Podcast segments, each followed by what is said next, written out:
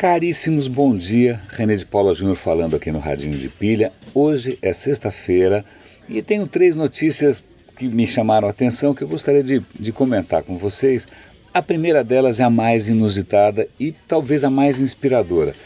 Eu não sei exatamente onde você vive, eu, eu moro aqui em São Paulo. É, felizmente o meu bairro não tem tantos pernilongos assim, mas tem né? E eu sei que outros bairros são um pesadelo. Né? Os bairros que ficam próximos a, aos rios, né? o Rio Pinheiros, o Rio Tietê, costumam ser infestados de pernilongos, o que para mim é meio apavorante. Eu tenho uma coisa meio paranoica com essa história de pernilongo e doenças. Bom, deixa para lá, isso já, já, é pessoal demais. Mas hoje no Estadão, eu vou dar é, link aqui para vocês lerem a notícia completa uma iniciativa no bairro da Pompeia, que aparentemente estava padecendo também com essa infestação pavorosa. Tem um, praças, tem uma pracinha em que eles têm uma, uma iniciativa local, chamada acho que Abrace uma Praça, agora me deu branco, mas acho que é isso. O que, que eles falaram? Bom, se a gente está sendo infestado por pernilongos, como é que a gente pode usar a própria natureza, né, os próprios recursos naturais que a gente tem para combater essa praga. Aí a própria população ali, essa própria iniciativa, começou a colocar na, na, na, nos laguinhos tal espécies que poderiam é, atacar ou, ou, comprometer ou sei lá o que reduzir a população dos pernilongos. Então começaram a fazer meio de orelhada, colocaram, sei lá, sapo. Aí o que acontece? Aí, aí uma hora tem girino para tudo quanto é lado, sapo para tudo quanto é lado, aí o sapo passa a ser uma coisa é, é, indesejável. No fim das contas, chamaram um biólogo o biólogo fez um plano de introdução de espécies que, na verdade, estão bastante balanceadas para que nenhuma delas saia fora de controle. Então ele introduziu um camarãozinho, um caranguejinho, não sei o que lá, que come o girino, porque senão se não tiver muito girino, dá muito sapo. Bom, em suma, fazendo um plano é, sustentável, literalmente sustentável, né? Convenhamos, né? footprint zero, né? tecnologia zero, os caras estão conseguindo é, reduzir bastante a infestação de pernilongo na região em que eles moram. Eu achei isso bárbaro. Né, só para mostrar que inovação ou solução de problemas não necessariamente passa por apps, não necessariamente passa por drones, não necessariamente passa por algoritmos, pode sim passar por uma compreensão da natureza do problema e da natureza. Né? Achei isso extremamente interessante. E falando em natureza, vamos falar de natureza humana agora.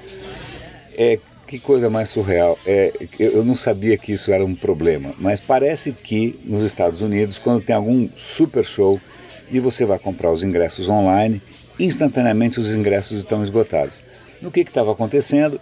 Os cambistas, que não são bobos nem nada, estavam usando robôs para comprar automaticamente todos os, os tickets para depois revender mais caro. Né?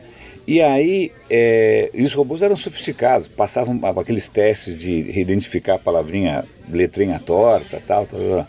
O que acontece é que agora isso é, uma, é, é um crime federal nos Estados Unidos. O Congresso passou uma lei federal que chama, por acaso, chama BOTS, a sigla chama BOT. Eles fizeram um trocadilho, não lembro exatamente quais são, mas eles conseguiram colocar as palavras certas, que chama Bill, é, blá blá blá.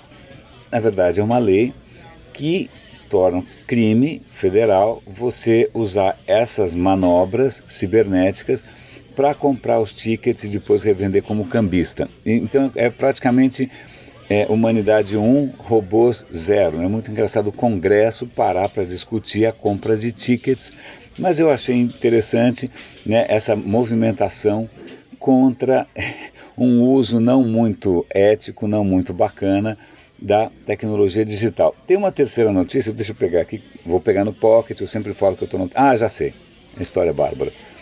A história é a seguinte, semana passada eu, eu acompanho vários podcasts de ciência e tal, e um dos assuntos era possível morte de uma orca e por que que, né, tá um frisson por causa da morte de uma orca, né? A orca não é uma baleia assassina. Acontece que a orca em questão tinha até nome, era Granny.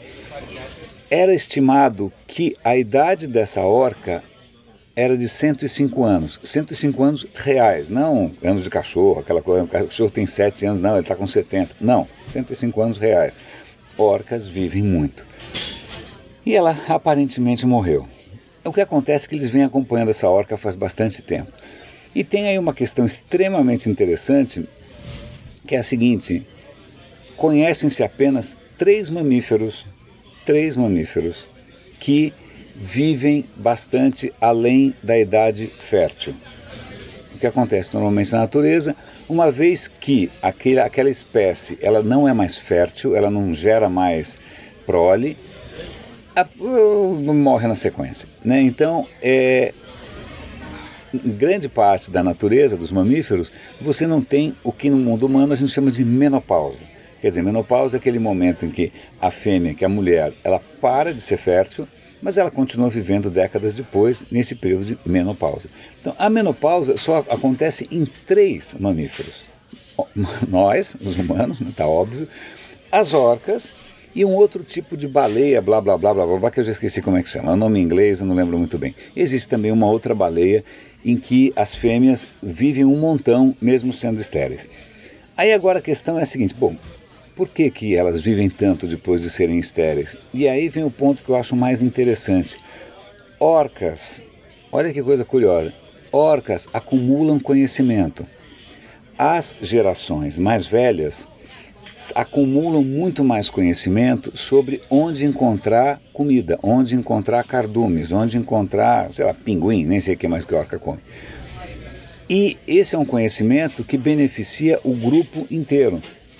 Né? Então, quando você perde uma orca mais velha, você deixa todo mundo desbaratinado porque ela leva consigo um grande conhecimento de como o ecossistema funciona.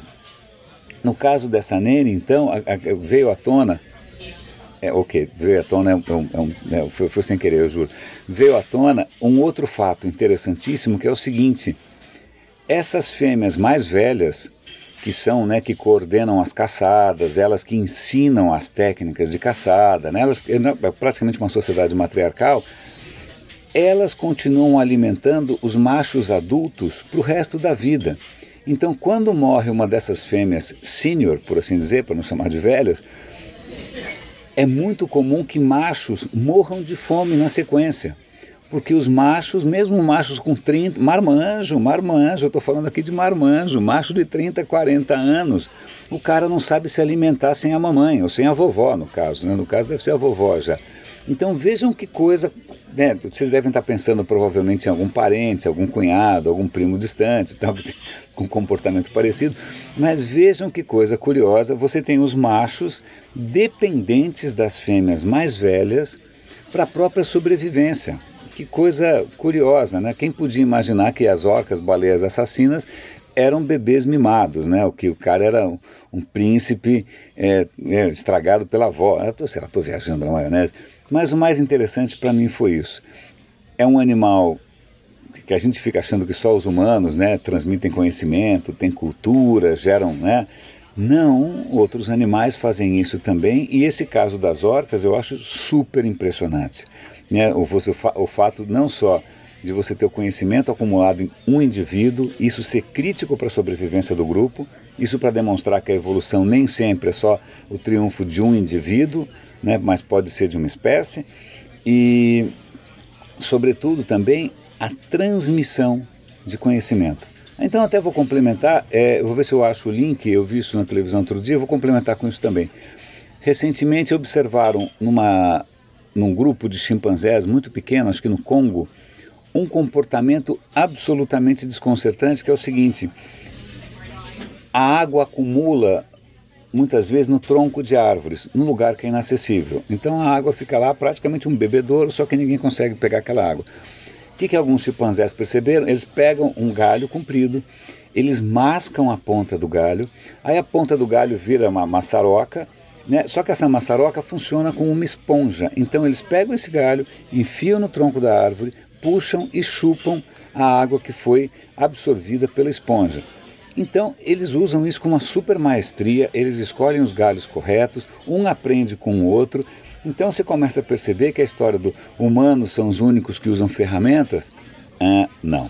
Né? Humanos são os únicos que aprendem uns com os outros? Não, também não. Então, eu vou dar um link para esse comportamento primata.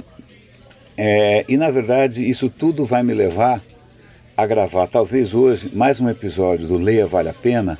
O Leia Vale a Pena é uma videosérie, é uma série, um videoblog, chame como quiser, de dicas de leitura. E eu acho que eu vou aproveitar para gravar mais um episódio sobre um livro que eu estou lendo agora, que tem justamente a ver com o, a nossa mente e a genética e as outras espécies. Vamos ver, de qualquer maneira eu vou dar o link aqui, quem sabe você acha lá algum livro interessante para ler no final de semana. Caríssimos, René de Paula Júnior falando aqui no Radinho de Pilha, excelente fim de semana para vocês e até segunda.